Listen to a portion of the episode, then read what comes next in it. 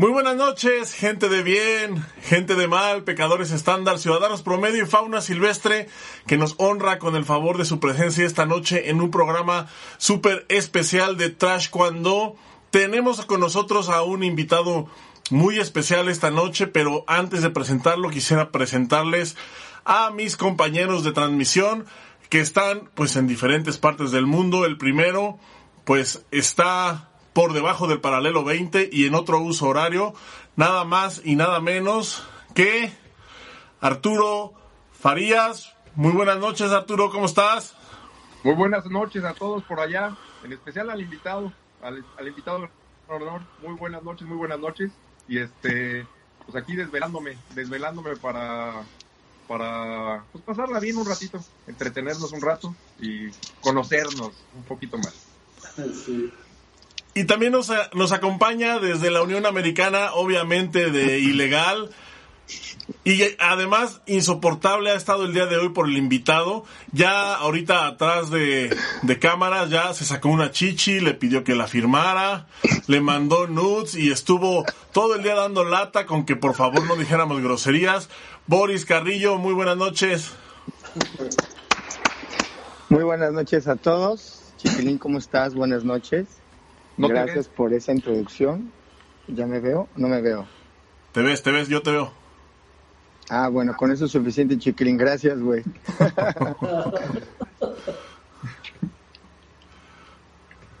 ¿Y ya? ¿Esto es lo que vas a decir? espérame, espérame, hay un delay. Mi Ron Jeremy cruza con el... Y, y nos acompaña desde Querétaro. Chiquilín, ¿cómo estás? Buenas noches. ¿Qué cuentas? Muy buenas noches, Boris. Pues yo también, yo también emocionado con el invitado de hoy, no tanto como tú, pero sí estoy emocionado porque es una persona a quien yo estimo mucho, es un rockstar dentro de, de la preparación física, dentro del taekwondo.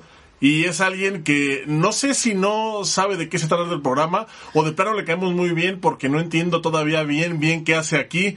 Y estoy hablando... creo que, yo también creo que las cosas van mal y que ya no tuvo opción, así como que ya es mi última opción para, para mis proyectos que siguen, aunque sea estos güeyes que traen ahí, que paguen lo que se pueda. Estamos hablando, por supuesto, con las iniciales PGC del profesor eh, Pedro Gato Cruz. no. Ah, cabrón. Ah, cabrón. No es cierto, muchas. Profesor, profesor Pedro Gómez Castañeda, muy buenas noches. Sea usted bienvenido a este espacio. Sea usted bienvenido a este espacio. Muchas gracias por estar aquí. De verdad, no sabe eh, qué, qué, qué, gusto nos da. No, sabe qué gusto nos da tenerlo aquí. No sabe qué le vino a meter.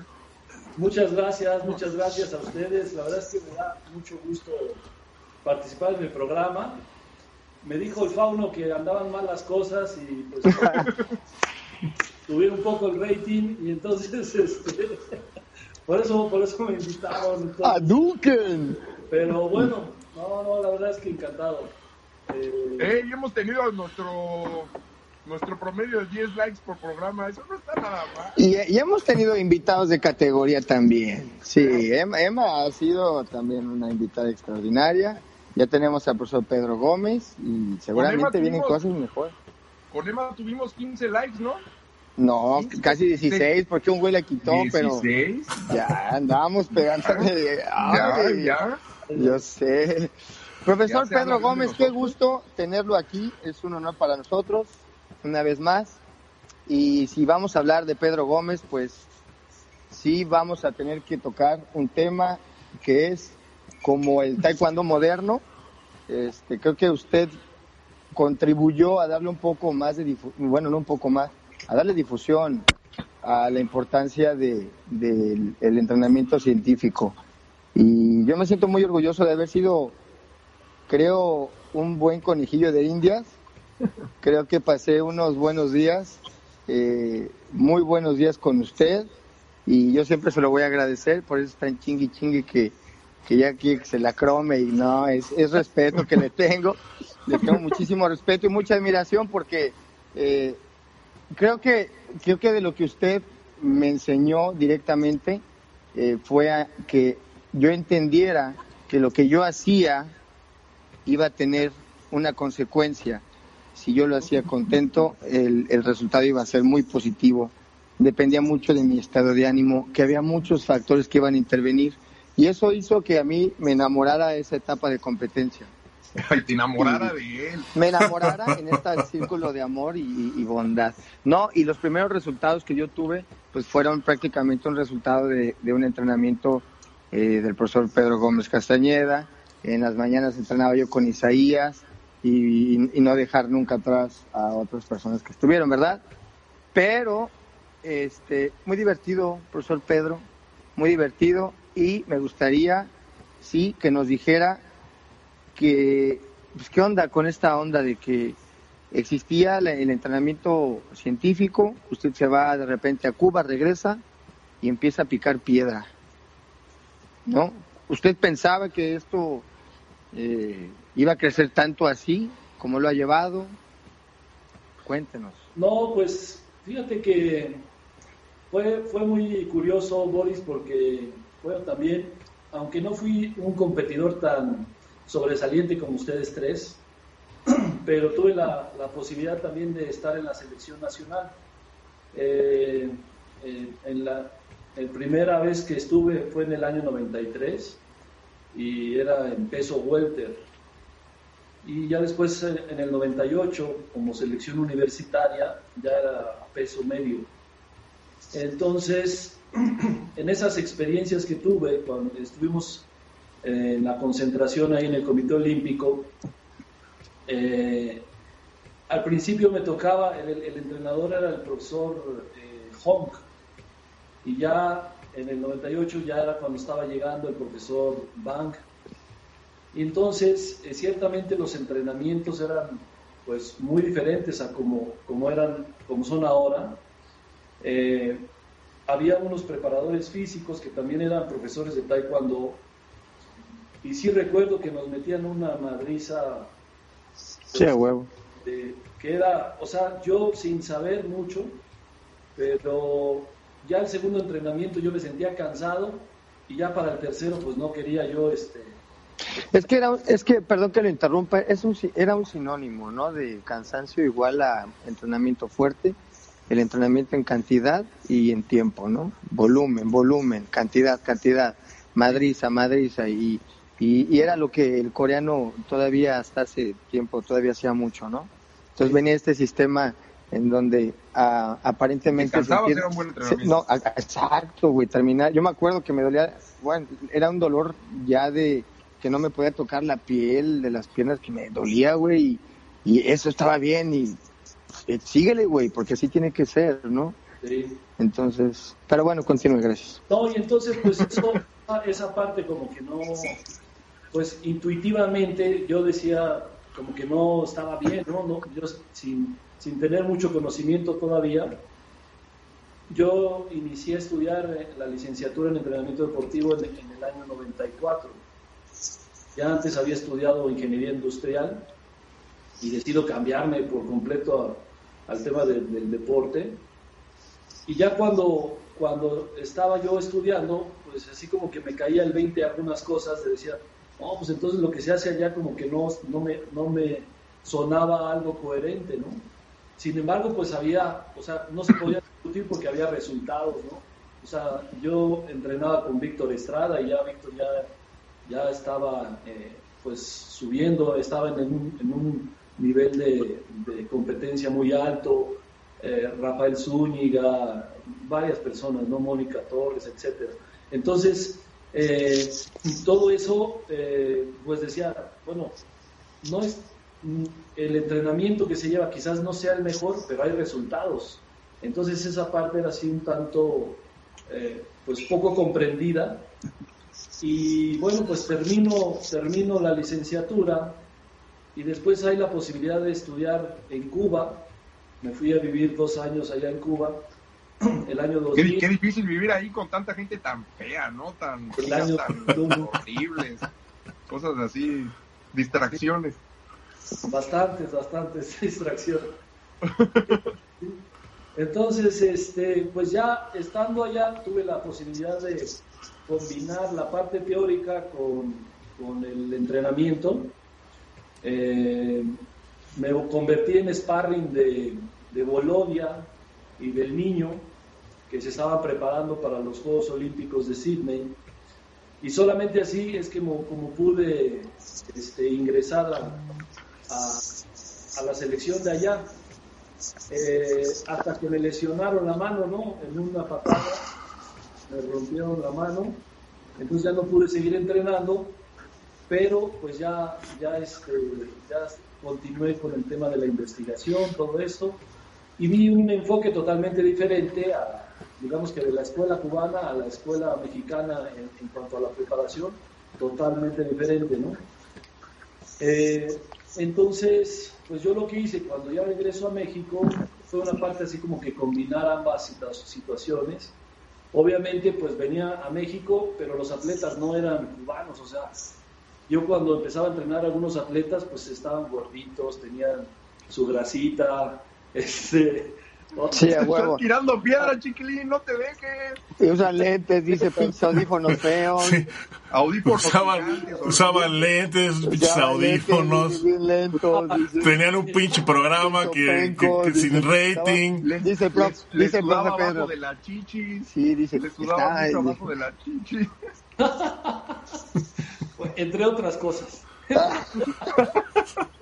Cuando se levantan de las sillas se les ve la rayota, dice.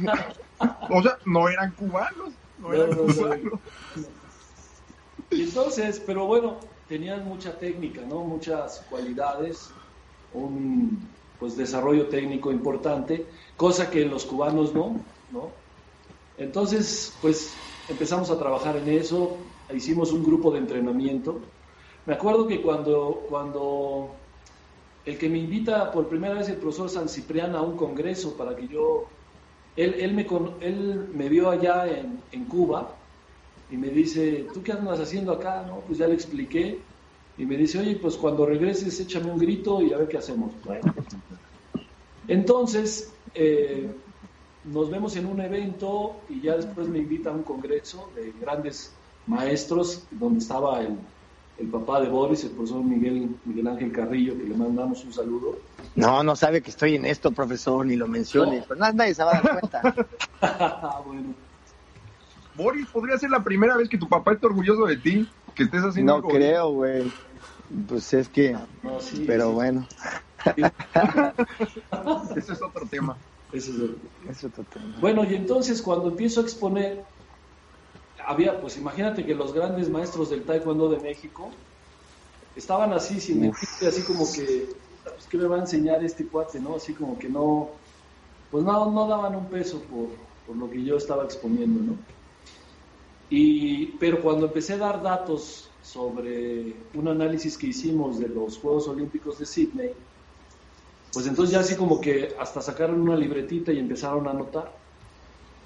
Y entre ellos el profesor eh, Carrillo fue el que me, me dijo, prof, a mí me gustaría que entrenara a mi hijo, yo no conocía a Boris. Y entonces este, me dice, quiero que entrene a Boris y a otro alumno. Y digo, pues sí, con mucho gusto. y bueno, no lo soporto, ¿no? Ahí empezó, empezamos a entrenar, pues con un sistema totalmente diferente. Fíjate que además la condición que le puse al profe fue que pues siempre y cuando un año no compita Boris, ¿no? Para que se note el, el resultado y porque tenemos que aprender muchas cosas, ¿no? Me acuerdo que fui a, la escuela del profe Carrillo, vimos unos videos. Yo me, cuando llegué me encontré a Boris ahí echando su torta de tamal. antes, antes de... Sí, es cierto, yo me acuerdo. Eso sí hay cosas que nunca cambian, ¿eh? Y entonces dije, bueno, pues pues con esto... Pobre cabrón, dice. No es cubano. Pues, Mucho trabajo, dice, no es cubano. Pues te vomitaste una vez, ¿no, Boris? No, pues muchas, me desmayé, me desmayé en una prueba incremental también. Sí, también. Encantado, sí. ¿Y me acuerdo... tú, chancla? En una prueba, güey, sí, nada, me senté y me quedé dormido. ¡Fum, güey! ¿Y usted, ¿Y usted está muy orgulloso de eso, profesor? No, pero pues, son anécdotas. Oye, yo creo, yo creo, este, que ahorita que toca el tema, sí es bien importante eso que usted dijo. Se enfrentó a un taekwondo en general, hablando global, global, de maestros que fueron forjados con una educación diferente, que era lo que hablábamos ahorita, que entendíamos que el sudor era el, sinónimo del trabajo, de, la carga de trabajo. El nivel de sudor, el nivel de, de desgaste. Entonces, creíamos que los resultados se iban a dar así. Cuando usted llega con su, con su entrenamiento moderno, pues obviamente suena a, a que suena como que el taekwondo ya se iba a relajar. ¿No? O sea, no, ¿cómo? ¿Cómo se van a poner tenis? Ellos tienen que, entrar descalzos, ¿no? O sea, ya, ya ondas como que yo veía mucho como que no, no, era muy satanizado. Y sí, sí, sí, sí, sí me acuerdo que nosotros, no, yo lo conocí y, eh, por Panchi. Sí, en un, en un selectivo ahí en la ENET y que... Le ganó un compañero que no vamos a decir nombres y... y, ¿Cómo no? Pues, ¿Cómo no? Habla. este, güey. Se dio una repasada. ¿eh? sí, y nos quedamos todos así. Y, y, y luego usted dijo... dijo... Ay, bueno, lo voy a contar. Igual mi papá se enoja, me vale madre. Uy, qué hombre. ya la verga, chiquilín. Que entonces mi papá, pues todos nos quedamos así de que, güey, nosotros asegurábamos que nuestro compañero le iba a dar una chinga. ¿Pero quién era tu compañero? El muchacho de la ENED. Se me olvidó el nombre, güey. Entonces, este... bueno, güey, y tú nos cuentas la anécdota, la última, güey. Apúrale, Boris. Ok. Entonces, cuando le gana, pues le ganó por mucha diferencia de puntos mi papá, se le acercó al profesor Pedro y le dijo, Déjeme, le digo, profesor, que su alumno es un cagón. Y usted se quedó así y dijo, ¿cómo? Su alumno es un cagón. Y le dijo, no, profesor, eso se llama entrenamiento científico, metodológico. Pues con todo su son México es un cagón. Y se fue mi papá. Y, en la, y ese día en la noche se sentó a platicar conmigo y me dijo, Mañana, ahorita le voy a hablar a este profesor para que Mijito, te vas a ir con el señor. Explique con el señor de su entrenamiento como profesor Me convenció. Me convenció. Y así fue, profesor Pedro Gómez Castañeda. Cuéntanos algo, chiquilín, porque estás nada más ahí como pinche palo, ahí no, haces nada. Está de mamá es que... Mira. Oh, ok. Es, es que... Ah, ¿Eh? Un pie. ¿Qué es eso? Un pie. Un pie. Oiga, profesor Pedro, es que este programa, no, la idea, la, Ajá. Es que eh, ya, no, justo iba a decir que me sorprende que ahora sí estás dejando hablar al invitado, cabrón. Y mira. Pues es que es mucho respeto, güey. Pero pues, profesor Pedro, ¿usted ha, ha, tenido alguna anécdota con alguno del equipo que haya dicho, híjole, cabrón, se pasaron o, o que haya dicho, no, hombre, con algunos de los que están aquí presentes o con alguna anécdota que usted diga, me gustaría contar esta anécdota. Me acuerdo cuando, cuando empecé a trabajar con ustedes, bueno, generalmente no era yo muy querido, ¿no? Porque, pues sí, como que no les gustaba trabajar mucho, esforzarse, por lo menos físicamente, ¿no? En el aspecto, técnico, en el aspecto técnico-táctico, pues ahí sí morían en la raya y demás, pero no les gustaba hacer el trabajo físico, ¿no? Y, entonces me acuerdo que un día, pues les dije, ¿saben qué? O sea, denme chance nada más de trabajar uno. Y, incluso iban, iban ustedes ir al, a un abierto en Cuba. Y entonces les dije, denme chance de trabajar con ustedes porque allá se los van a chingar, ¿no? Les van a dar una madriza, ¿no?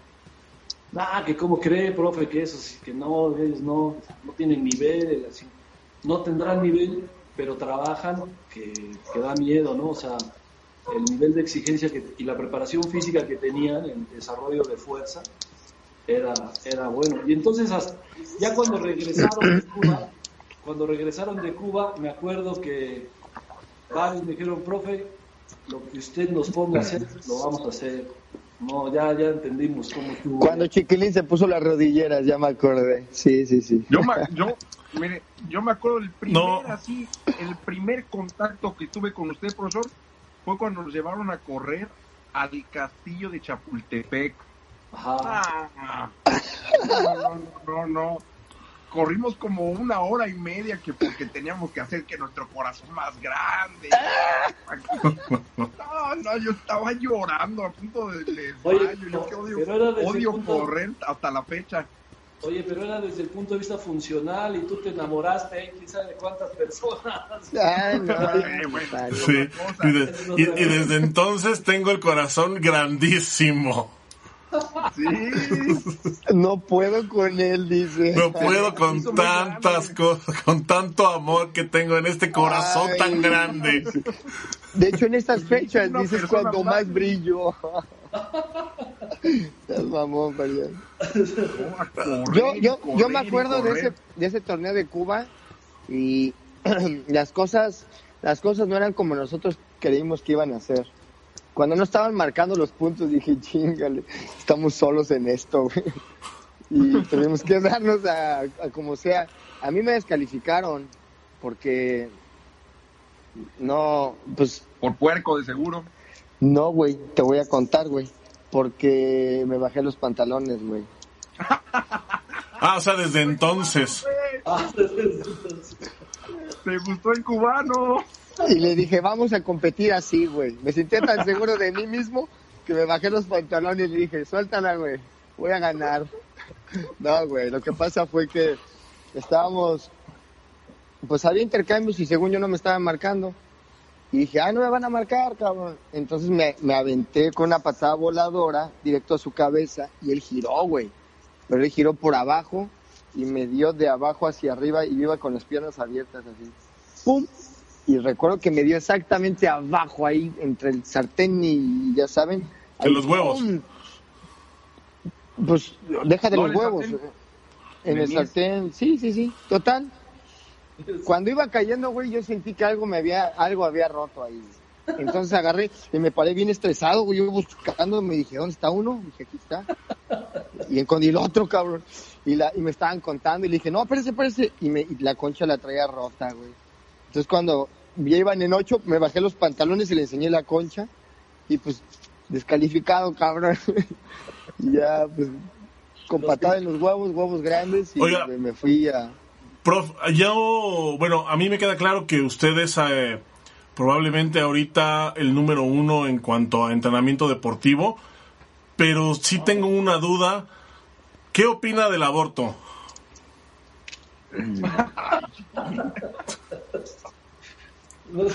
mira, mira, no soy ni el número uno, no me considero ser No, no, prof, no, no, está bien, no me contesten si no quiere. no, lo que a mí me llama la atención, profe, es que, bueno, eh, usted dice que no es el número uno, yo sé que lo dice por modestia, pero la gente que hemos trabajado con usted pues, sabemos que, pues, ¿qué es eso? Modestia. Lo que a mí me llama la atención es que siempre su paso por el equipo nacional fue medio intermitente, ¿por, por qué? Y, tengo esa duda desde siempre. O sea, la primera vez que yo trabajé con usted fue para un universitario, pero ni siquiera fue durante toda la preparación. O sea, me parece que faltaban 15 días para irnos y, ah, miren, les presentamos al profesor Pedro, les va, los va a poner a correr de aquí a que nos vamos. Y luego la siguiente vez fue, eh, fue como de emergencia porque pues hubo ahí un, una bronca política, el profesor Pedro salió, eh, el profesor Gato salió y entonces el día que... Sí, Pedro por Pedro. Entonces el día, el día que, el profesor Gato dio las gracias o iba a dar las gracias, usted estaba ya ahí eh, como, pues, como reemplazo. Y después vino una etapa en la que, bueno, usted fue titular, pero, pero fue eso nada más, una etapa.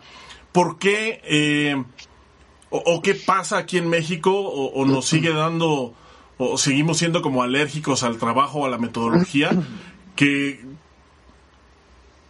gente como usted con esa preparación eh, está de manera así, o sea, está un tiempo y luego no está y luego lo ocupan y regresa y luego otra vez no está. Eh, ¿por, ¿por, qué cree que suceda esto o qué, o qué opinión tiene al respecto, prof?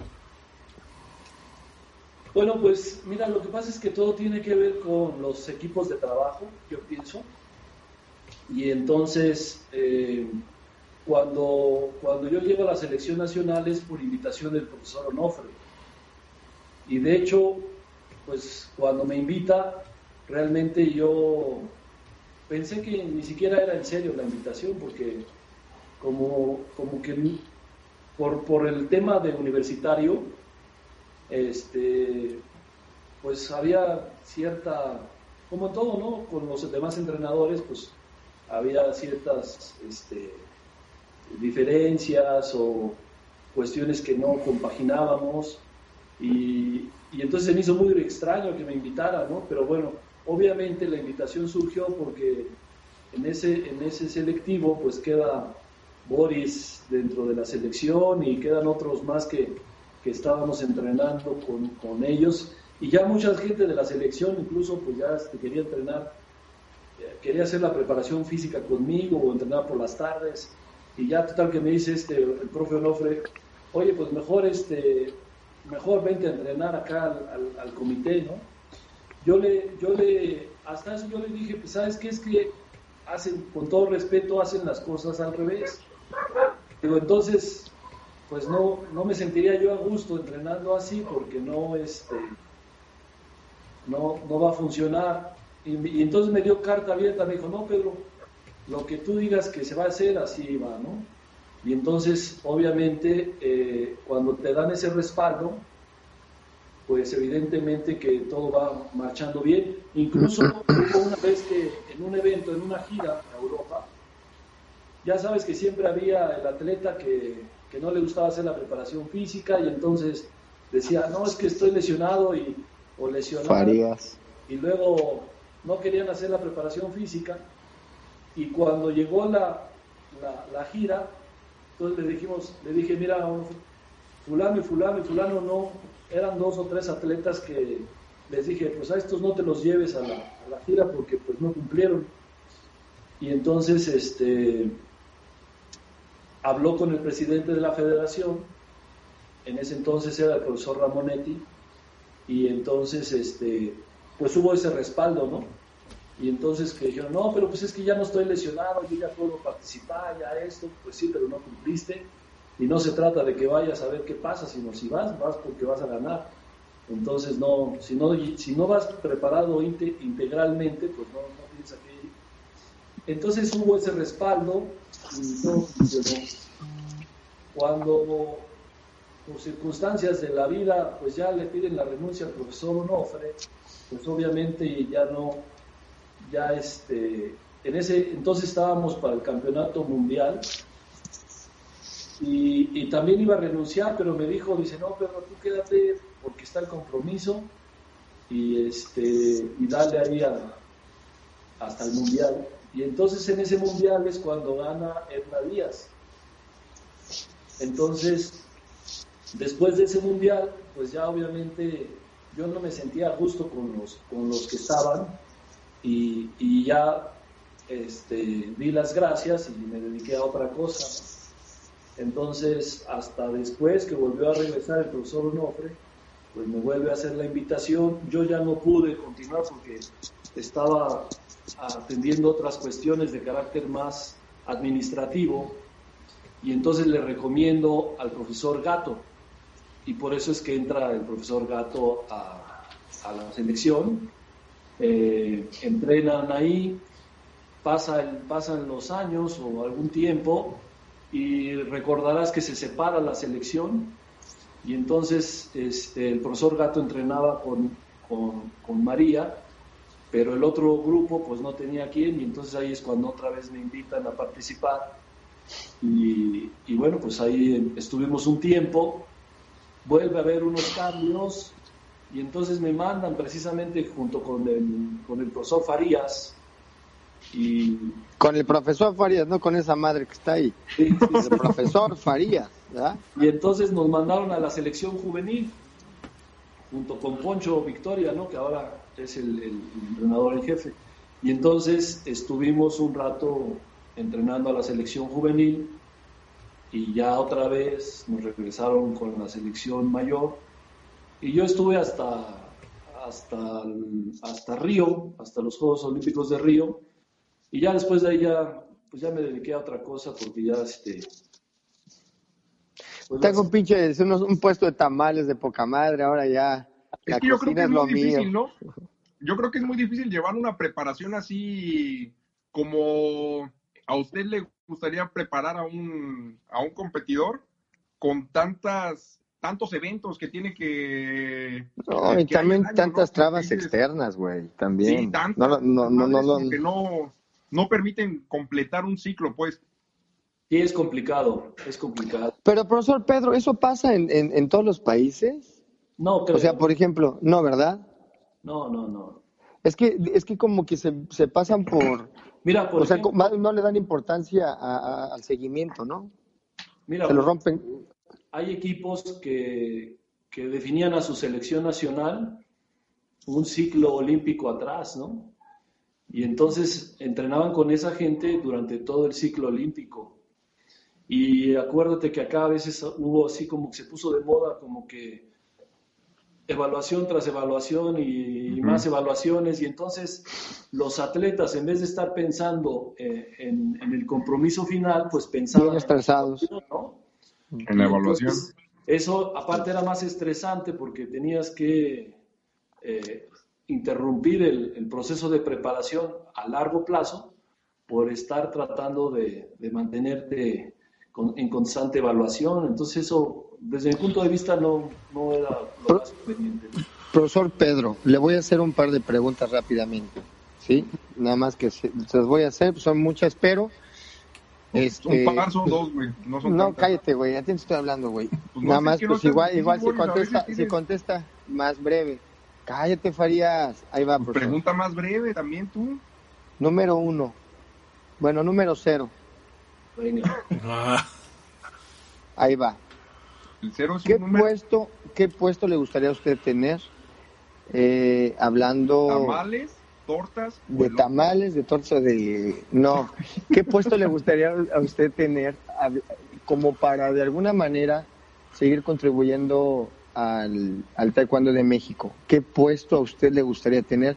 Obviamente a lo mejor no es directamente en alguna, en un equipo nacional, pero sí de algún tipo de como funcionar en algún lugar específico en el cual usted podría ayudar ¿dónde sería ese lugar? ¿Qué puesto sería? Pues no, no, Boris, no, en ninguno. Yo. Eh... En ninguno ya me tienen harto. Eso, por eso me cae bien, profe, por sincero. No, mira, estoy contento con lo que hago. Creo que apoyo más desde donde estoy, que es en la, en la formación de entrenadores. Eh, hay muchos alumnos que han egresado del ENET, que han sido pues que de alguna manera pues he incidido en su, en su formación, en su preparación y, son buenos entrenadores, son, son destacados. Eh, el tema de la capacitación pues es algo que disfruto, que me gusta y también creo que a veces este, pues creo que ayudo más ahí en esa parte porque tampoco me gustaría estar en ese rollo nuevamente hoy. En este rollo del, del de ser entrenador y de ir y venir. ¿Quién, se, le hace, ¿quién se le hace más guapo, profesor? Número uno, pregunta número uno. yo creo que tú, yo creo que tú. Este... Ahí va, chingado. Ok, ahí va la siguiente pregunta. Ya, este, bueno, son preguntas muy serias, vamos a ir un poco más rápido. Ahí va. Usted dice, usted dice que estuvo en Cuba. Sí que estuvo también eh, entrenando con Bolodia. La pregunta es, ¿usted es uno de los 45 que entrenaron a Bolodia? No, yo, yo no lo Porque yo conocí como a 45 entrenadores de Bolodia. No, no, no, no, no. Yo sé quién entrenó a Bolodia porque yo, yo estaba en ese equipo, pero yo estaba como sparring, O sea, a mí me ponían a hacer combate con él y y con el niño, con Nelson Sainz, que fueron los dos atletas. El que está en Holanda, ¿no? El, que está en Holanda, que fueron los dos atletas que participaron en, Sydney, y con ellos estuve, y, conozco muy bien a los entrenadores que, que los formaron, al menos en esa época, si fue antes, pues no desconozco. Pero, pero, pero, por ejemplo, profesor Pedro, eh, sabemos que se han ido haciendo las cosas, hay, hay gente en los estados que viene haciendo su trabajo muy bien, hay entrenadores que están haciendo camadas de chamacos y que yo, yo la verdad estoy muy desconectado, ¿eh? pero lo poco que sé, sé de gente que está haciendo muy, muy bien su trabajo. ¿Usted le gustaría reconocer el trabajo de alguno de esos entrenadores que generalmente pues le damos foro a otros, ¿no? Y no a este tipo de entrenadores que hay, yo sé de muchos, varios, que son una maquinita de hacer este atletas y de calidad y, y no nada más pateadores, ¿no? O sea, gente, chamacos cabrones y respetuosos. Claro. Sí, hay, hay varios entrenadores, la verdad es que sí. Mira, por nombres, ejemplo, nombres. Yo tuve, yo tuve la fortuna, bueno, no sé, sí, sí, la fortuna de, de estar colaborando muchos años con el estado de Veracruz.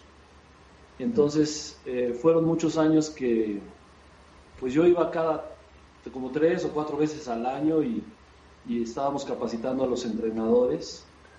Eh, después de esos entrenadores, algunos ya se convirtieron en presidentes de, las, de la asociación, otros son actualmente los entrenadores del Estado y, y, han ganado, bueno, recientemente ganó el premio nacional, bueno, el premio estatal de, como mejor entrenador y, este, y creo que es un magnífico entrenador, eh, el profesor Toño.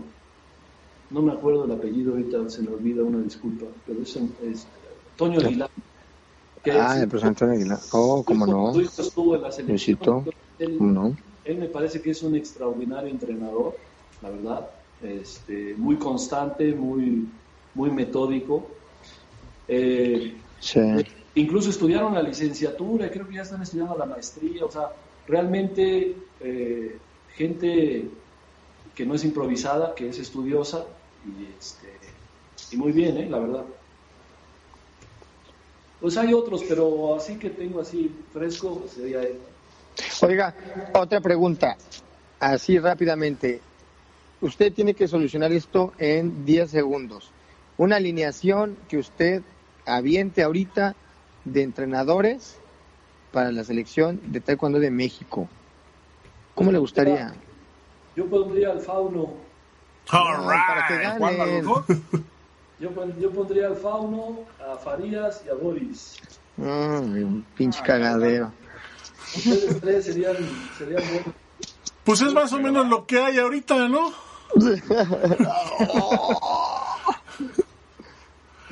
O, sea, digo, digo, o sea, más o menos tenemos los mismos estudios, eh, la misma carrera en preparación, ¿sí, no?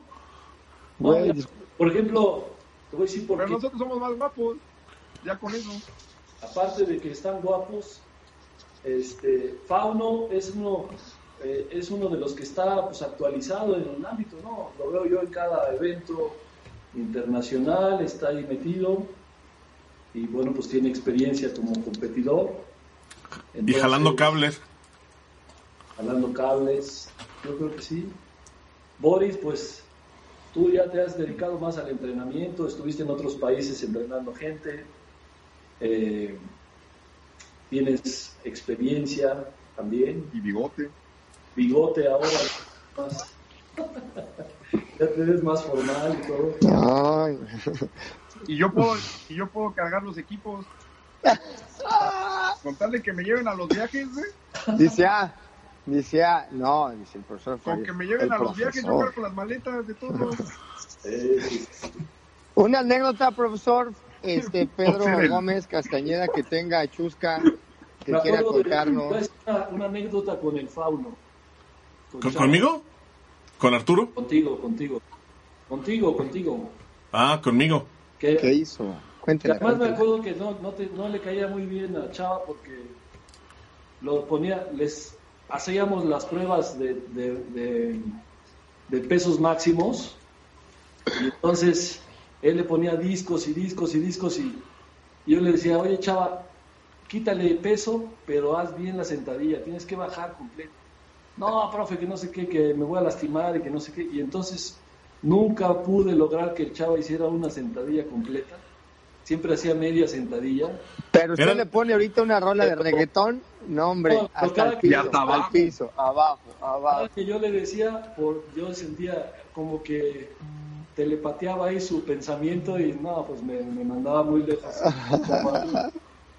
¿Nunca hiciste una pinche sentadilla bien chiquilín? ¿Cómo no? ¿eh? ¿Cuánto cargaba? Como... Chingo de problemas cargaba, dice. ¿Cuánto cargabas? No, en sentadilla. Eh, en sentadilla 300, 300 y tantos. ¿Libras o, kilos? No, kilos. Yo llegué a cargar 190 haciendo 6 repeticiones. Sí, en sentadilla, en sentadilla 300. No, eran 4 repeticiones. 360, algo así, y en, y en pecho 160. ¿Te acuerdas, Chava, cuando Estás bien chichona, pinche. Eh, para hacer el press, este, las extensiones. Mm, no alcanzaban las pesas. No alcanzaban las pesas y se tenía que subir. sí, se tenía que subir ahí. O el o alguien, ¿no? Se tenía que subir para que pudiera dar el peso. Nada más. Oiga, ah, o los hacíamos, me acuerdo que también nos hacía hacerlos con una pierna nada más. Sí, es que, es que no, no, daba. La, maquinita no daba para las dos piernas. Ya era insuficiente. ¿no? pues entonces vamos a hacerlo por separado. Una pierna primero y después la otra. Oiga, ¿sabe qué? Me acuerdo mucho, profesor Pedro, de cuando estábamos entrenando, que, que yo notaba una diferencia cuando pegaba que cuando yo pegaba se escuchaba, era el sonido así monstruoso que... que, que güey. Oye, oye, al fly. No, güey, te voy a decir por qué, güey. No, cuando Porque fue, cuando fue, era, güey. Cuando fue al Nacional. Hasta lloré, mira. Cuando fue al Nacional, después de que, del año que estuvimos entrenando, que además se adelantó porque no aguantó el año, fueron nueve meses, o es y ya nació, ya nació a los nueve meses el mundo. Ya, fue nueve vecino, güey. Ya quería competir y entonces que todavía no, Boris.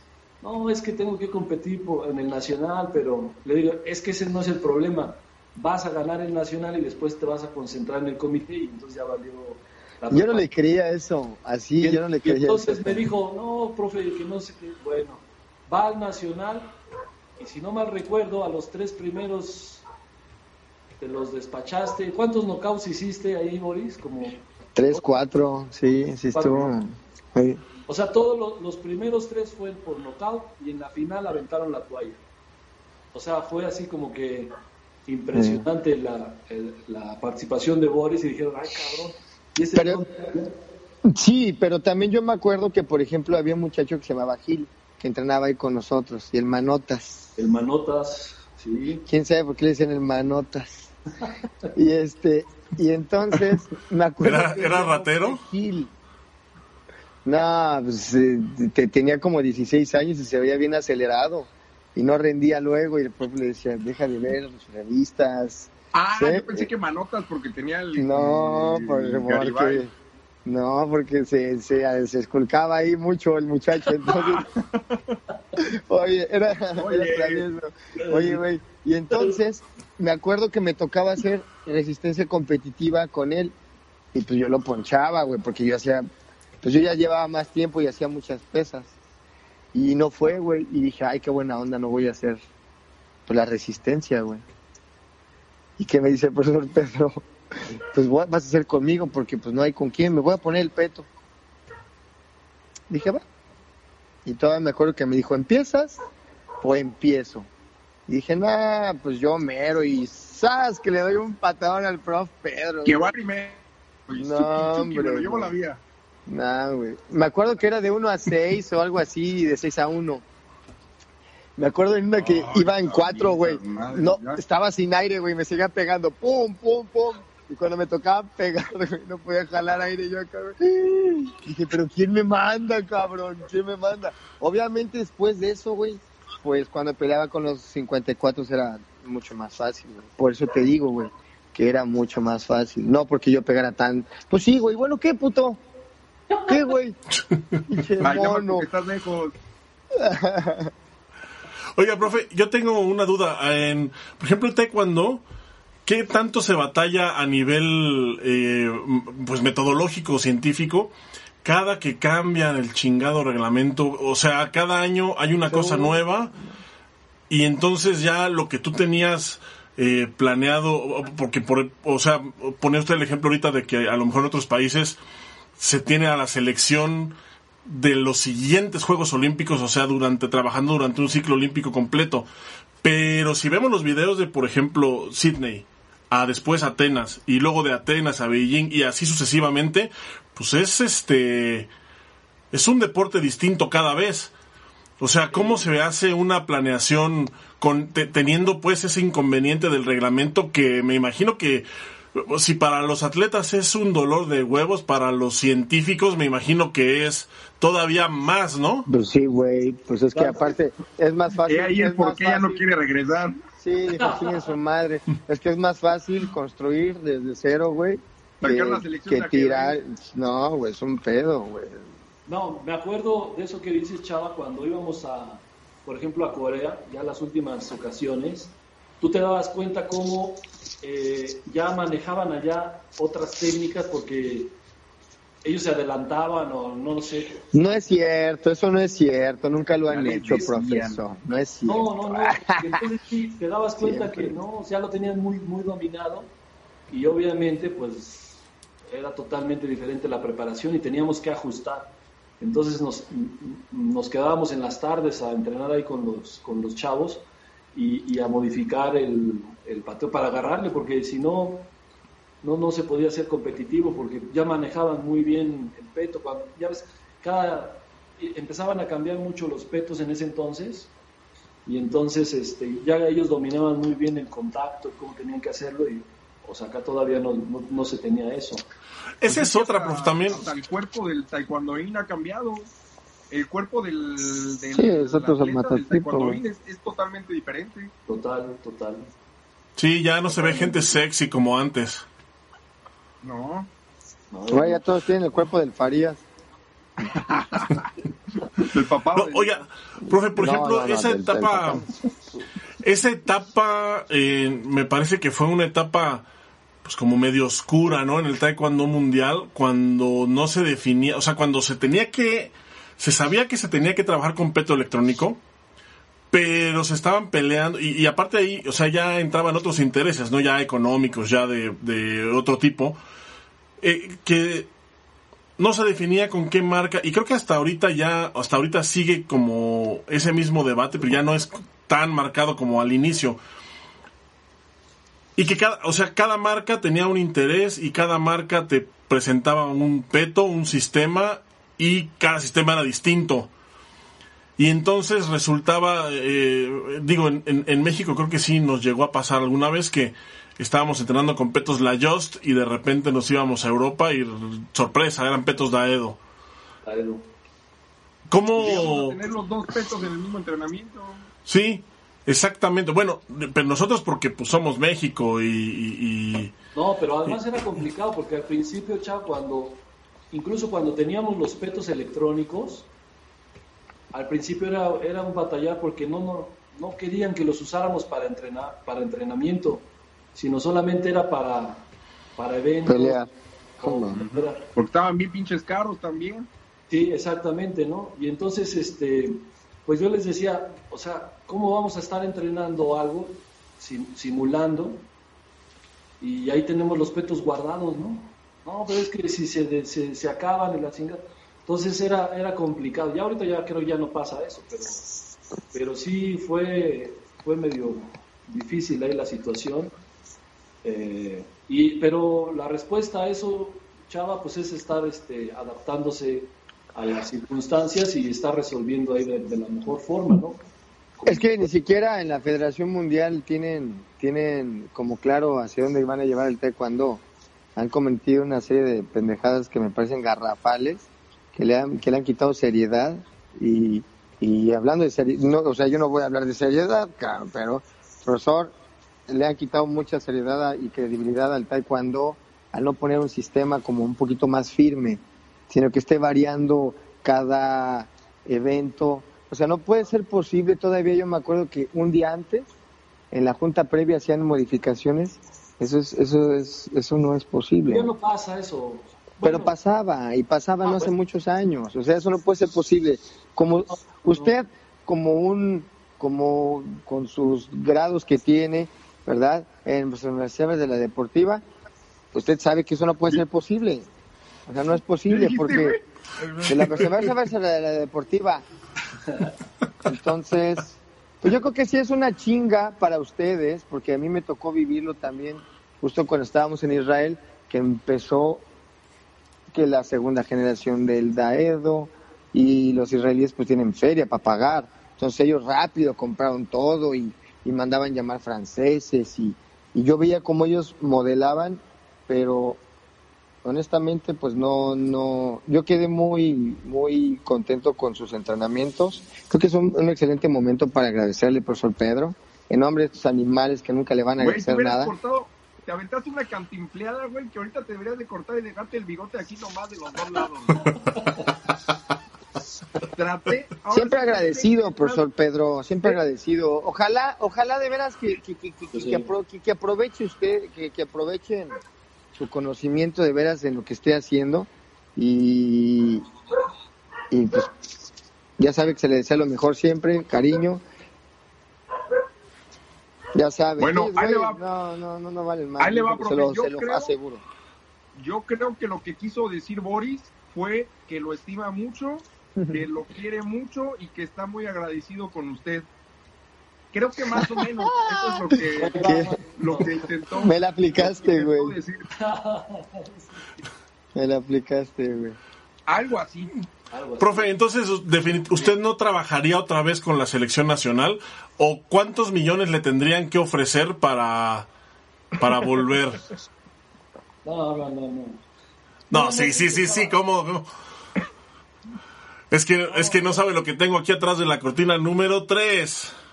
Ah, Y tenemos ahorita en la línea a... que está escuchando todas las hartas de cosas que estamos diciendo. ¡A López Obrador! El deporte ha cambiado mucho, ha cambiado mucho, eh, cada vez va evolucionando eh, en cualquier deporte, eh, yo creo que ha ido, ha ido evolucionando bastante y cada vez nos enfrentamos a nuevos retos como el que estamos viviendo ahora de, la situación pandémica y entonces esto obliga a tener pues otra visión, nuevas estrategias. A mí me parece, lo digo con el debido respeto, que, que no mm, las autoridades en general, no, no alguien en especial, sino en general los que dirigen el deporte, como que no no van a la par de, ese, de esa evolución del deporte, ¿no? O sea, como que alguien decía, y tiene mucha razón, o sea, en nuestro país muchos, muchos resultados que se han logrado es más por la cuestión del atleta, ¿no? Que, claro. que por el mismo entrenador o los que están alrededor de él, ¿no? O sea, hay más talento que, que desarrollo. Y entonces, eh, en ese sentido, pues creo que no están las condiciones dadas. No me gusta a mí trabajar así como que con gente que no comprende. Una vez tuvimos una, una, discusión de las últimas, ¿no? De las últimas discusiones que yo tenía con la gente, por ejemplo, de, de, la CONADE, ¿no? Entonces, este, estábamos defendiendo ahí la, preparación de los atletas para, para determinado evento y entonces se empiezan a criticar no, pero ¿por qué este evento? ¿Por qué estas cargas? ¿Por qué esto? Le digo, a ver, a ver, espérame, espérame. Eh, yo creo que no estoy entendiendo bien de qué se trata esto, porque lo que vine a presentarles es lo que vamos a hacer con la Selección Nacional de Taekwondo. No, no, es, no es para ver si les, si les parece bien o mal, porque ustedes con qué calidad moral nos van a decir a nosotros. O sea, no son de Taekwondo, nunca han entrenado a un atleta nacional, no, no tienen el mismo nivel académico de los que estamos ahorita al frente, entonces ¿con qué calidad moral me estás diciendo que, esto no está bien? ¿no? no, pues ya cuando, cuando dije eso, ya les dije, miren, hagan lo que quieran, con permiso, y ya. Entonces yo creo que a lo mejor por una, por cuestiones así fue que yo mismo fui cavando mi propia tumba ahí dentro de la selección pero, no pero no pero también sabe que profesor Pedro no en el momento en el que uno no está a gusto con algo y, y, gente como como usted que pues no vas a estar trabajando en... O sea, no vas a estar haciendo algo que sabes que no tiene ni pies ni cabeza y creyéndote tu propia mentira de que crees que va a funcionar cuando hay muchas trabas, cuando ya dicen que sí te van a dejar que entrenen los muchachos y ¿sabes qué? Se va, viene este evento o ¿sabes qué? No hicieron la carga la semana que no estuviste, este trotaron o algo y, y, es complicado. Oiga, profe, yo tengo una pregunta así rápida. Lo de la pandemia, esto se pudo haber utilizado como para hacer unos ciclos de entrenamiento hasta más completos, ¿no? Hay, se pudo haber aprovechado. Bueno, mira, eso lo pensamos ahorita, pero lo que pasa es que pues, nadie, iba a saber? nadie imaginaba que todavía íbamos a estar en esta condición, ¿no? Todo el mundo le apostaba así como que, pues es algo un mes. Como, la influenza, ¿no? Un par de meses o un par, pero nadie imaginaba que tanto tiempo y yo creo que conforme fueron dándose las cosas, eh, comprendiendo la magnitud del problema, pues se empezaron a generar nuevas estrategias, ¿no? Al principio, pues muchos lo tomaron como de vacaciones. Eh, ya después que pues, pasó un mes, dos meses y todavía no había certidumbre, ¿sabes qué? Pues empieza a activarte y entonces a, a mantener más o menos el nivel. Después de que todavía se pensaba que todavía seguía la situación. Ah, no, pues sabes qué, yo veía, por ejemplo, al, entrenador que fue a, estar con el atleta y pasar un tiempo ahí en su ciudad y estar entrenando con él. O sea, ya fueron otras estrategias, ¿no? Eh, pues pudo, pudo haber sido hasta el ciclo perfecto que usted quería, ¿no? Casi ya vamos para el año con esta madre. Sí, sí, pero pues obviamente no hay condiciones porque no los centros de alto rendimiento están cerrados todavía. Eh, los que están entrenando pues, lo hacen en su casa, en su doya, ¿no? Los que tienen esa los, los que tienen varo para tener todo ahí en su casa. Exacto. A los que, sí, pues es que sí, para viajar y irse a otros lados.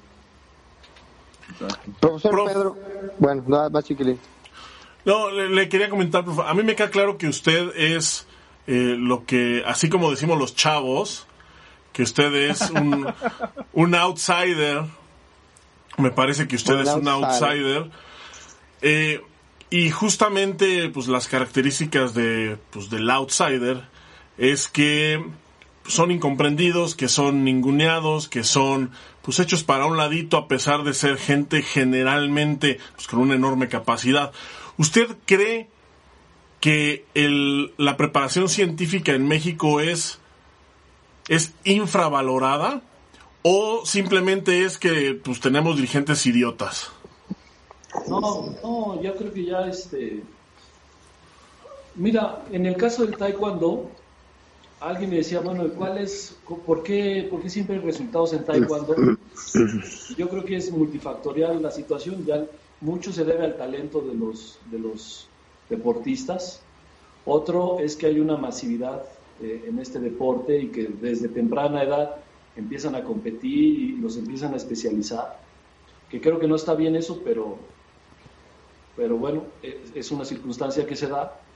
La otra es que el entrenador de taekwondo hoy por hoy es un entrenador que está en constante capacitación. Si tú quieres de, de, manera forzosa o a lo mejor por propia convicción, pero se capacita o se tiene que capacitar. Y entonces eso hace que, pues, que tenga otra concepción de las cosas, ¿no? Y entonces hay menos empirismo, hay menos, eh, o sea, como que se están haciendo mejor las cosas ya desde hace algunos años. Sí, no hay tanto y error. Entonces, ya no hay tanta situación así como, como antes. Por ejemplo, uh, pues a mí me tocó cuando empezamos a integrar los equipos multidisciplinarios, ¿no? O sea, eh, y eso fue la selección juvenil, cuando empezamos a solicitar un nutriólogo especializado para la selección. Porque teníamos, estaba la nutrióloga del Comité Olímpico o la del CENAR, que era para todo el mundo, pero no era algo que se requería, o sea, no era algo especializado, ¿no? Y entonces a partir de ahí, ¿sabes qué? Necesitamos alguien que, que atienda bien a los chavos, y es cuando, cuando entra Israel Ríos y que todavía anda, anda vigente ahí con, con los atletas, este, y lo mismo con el psicólogo, y lo mismo con el fisiatra, y entonces se fue haciendo un equipo multidisciplinario y hoy hay muchos estados de la República que tienen un equipo multidisciplinario.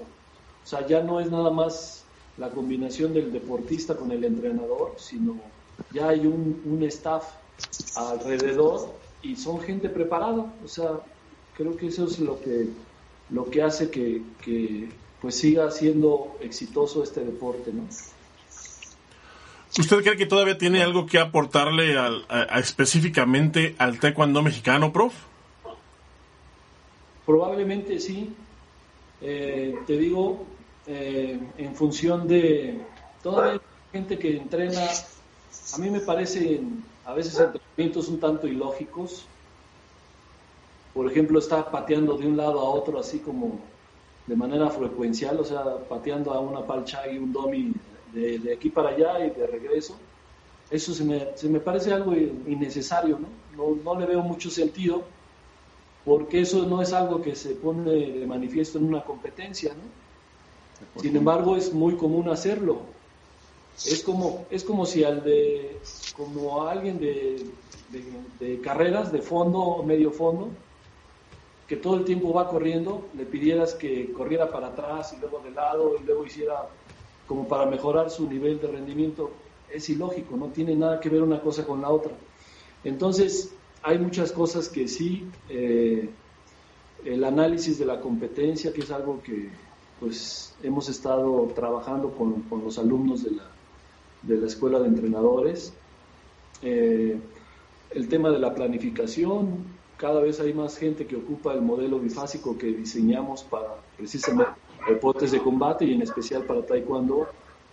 Entonces sí hay, cosas que creo que todavía podemos seguir aportando y que lo estamos haciendo a través de capacitaciones que estamos haciendo pues antes de manera presencial y ahora lo hacemos en línea y, ha dado resultado. ¿no?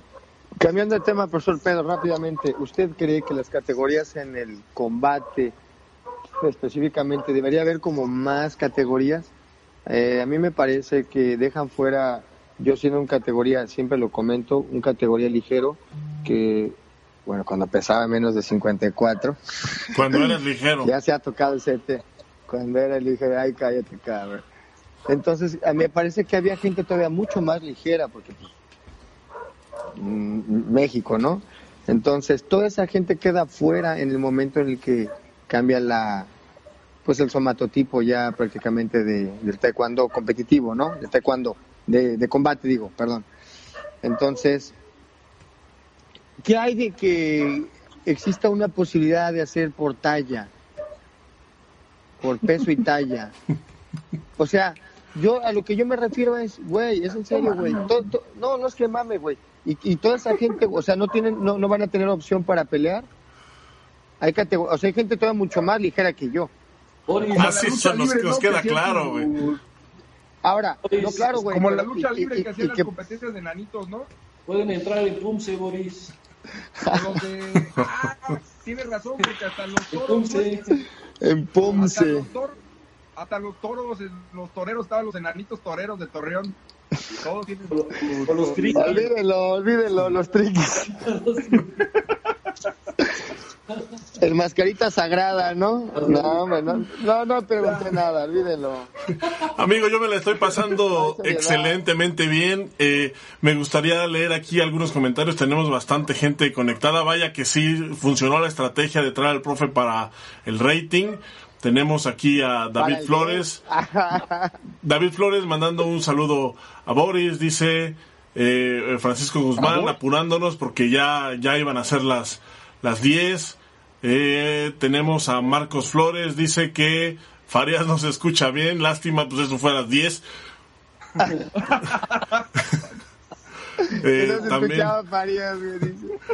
eh, está le, mandan saludos al profesor Pedro de Huarang Funfai. Ah, muchas gracias.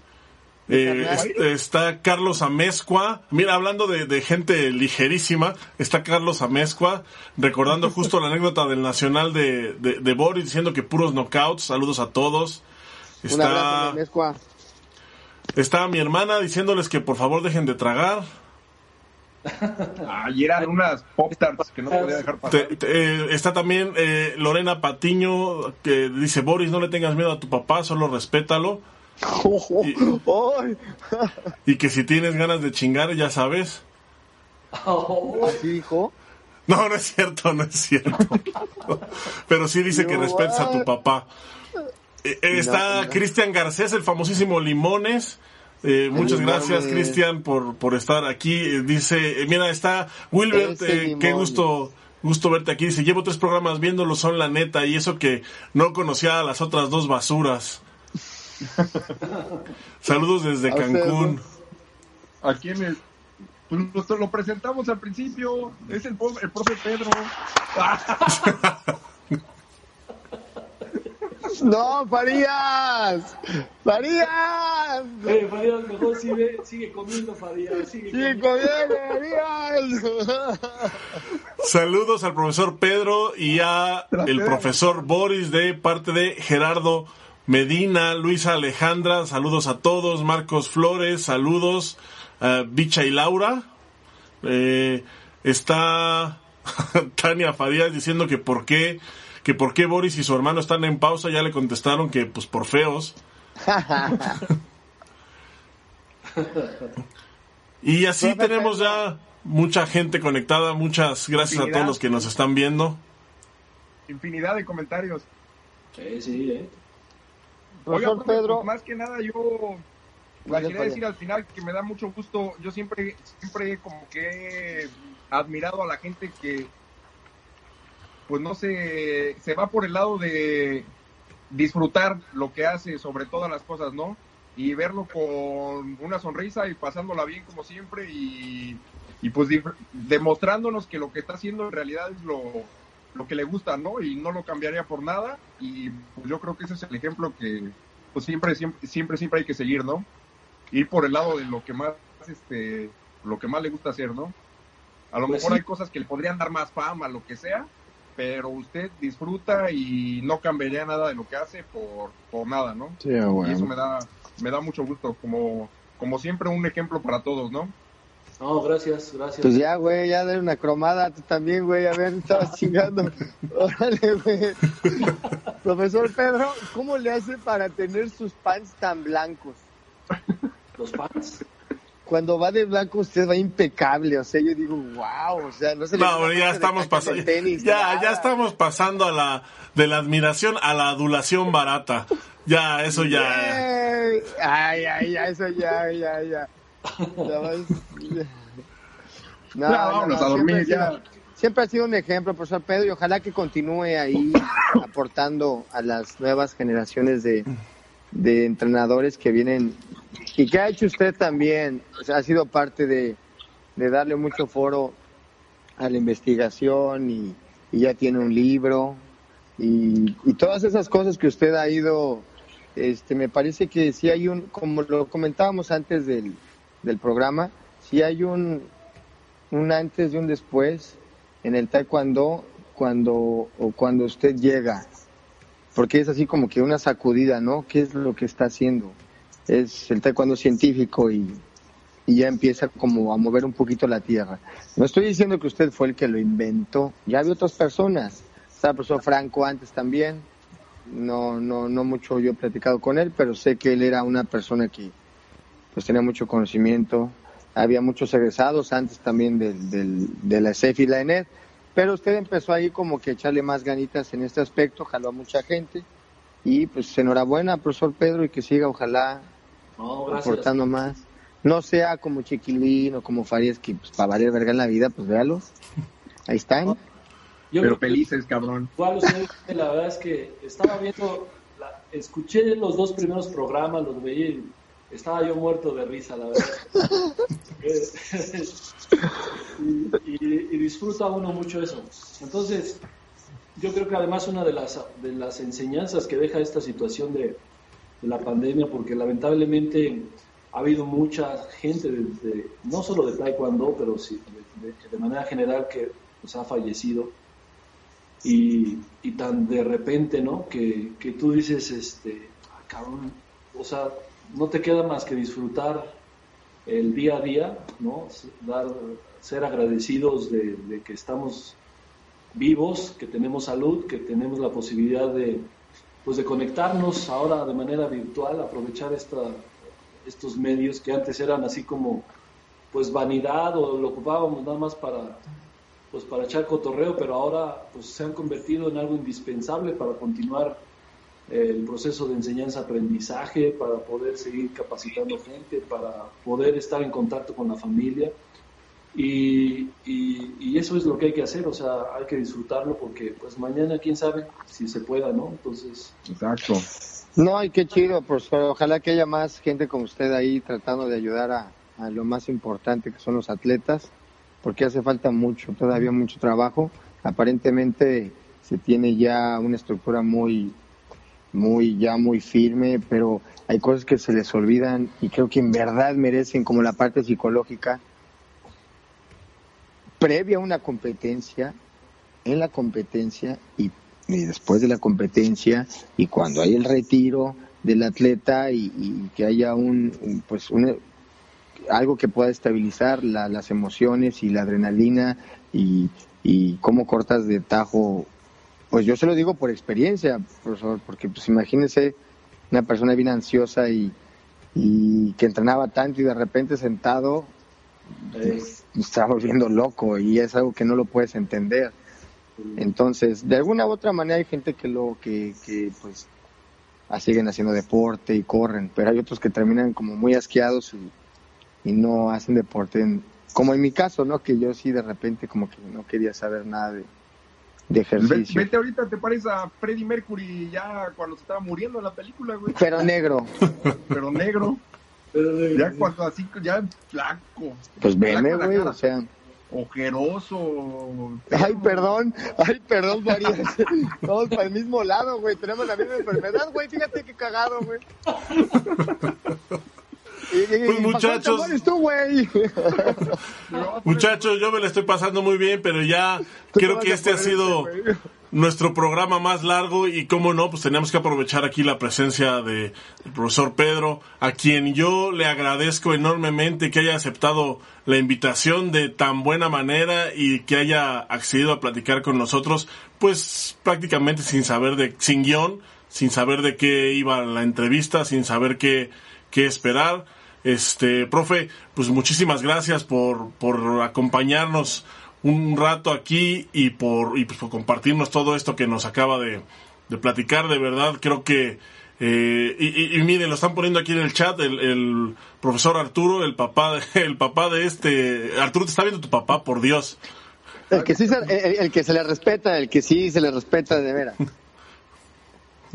Dice que muchos saludos al profesor Pedro, mucho provecho para nuestro país. Yo estoy de acuerdo y como le dije, profe, eh, yo creo que usted es un outsider y como todo buen outsider, pues siempre están tras bambalinas, aunque no esté en los reflectores encima de usted. Yo sé que usted sigue trabajando pues, por el bien del deporte de nuestro país y eso es algo pues que debería servirnos como ejemplo a todos. Muchas gracias de verdad, profe. No, gracias a ustedes, gracias a ustedes, me la pasé bien. Y pues un abrazo también, un fuerte saludo para todos los que nos están viendo y nos van a ver después. Eh, desearles lo mejor. Eh, pues aquí andamos. Profesor, esperamos que los logros sigan, este, esperamos que la pandemia no haya sido tan fuerte y que mentalmente se encuentre sano.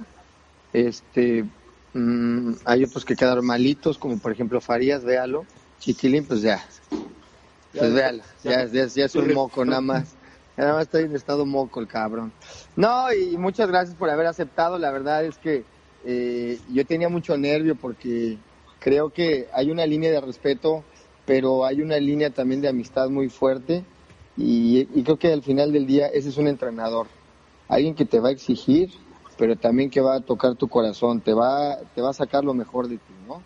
Este, y te va a escuchar. Entonces, pues muchas gracias. Este, ustedes dos, pues, estorbaron, güey, todo el pinche programa. Muchísimas gracias a todos. Un abrazo. Acabo de descubrir que si pongo mi teléfono acostado los puedo ver ahora sí completos, güey. no mames, Ya, huevo. siempre al día, Farías. Pues muchas gracias a todos. por lo menos, por lo menos a Arturo le sirvió de algo el programa. Esperamos que también allá en casa a alguien más le haya servido para reflexionar y sobre todo, pues para divertirse y salir un rato de la rutina. Muchísimas gracias a todos. Al profesor Pedro de nuevo. Muchísimas gracias Arturo, Boris. Nos vemos dentro de ocho días aquí, pues por las mismas redes en su programa favorito, Trash Cuando. Y ya viene el podcast, ya esta semana se van a subir los episodios anteriores a sus plataformas favoritas de podcast para que lo puedan escuchar así cuando van a la escuela, cuando van a trabajar, cuando salen a caminar o cuando están trapeando en su casa o en el baño, en el baño, los mejores compañeros. Los acompañamos en el baño. Muchísimas gracias a todos, buenas noches, descansen y pues hasta la próxima. Nos vemos. Dale. Ahí la vemos.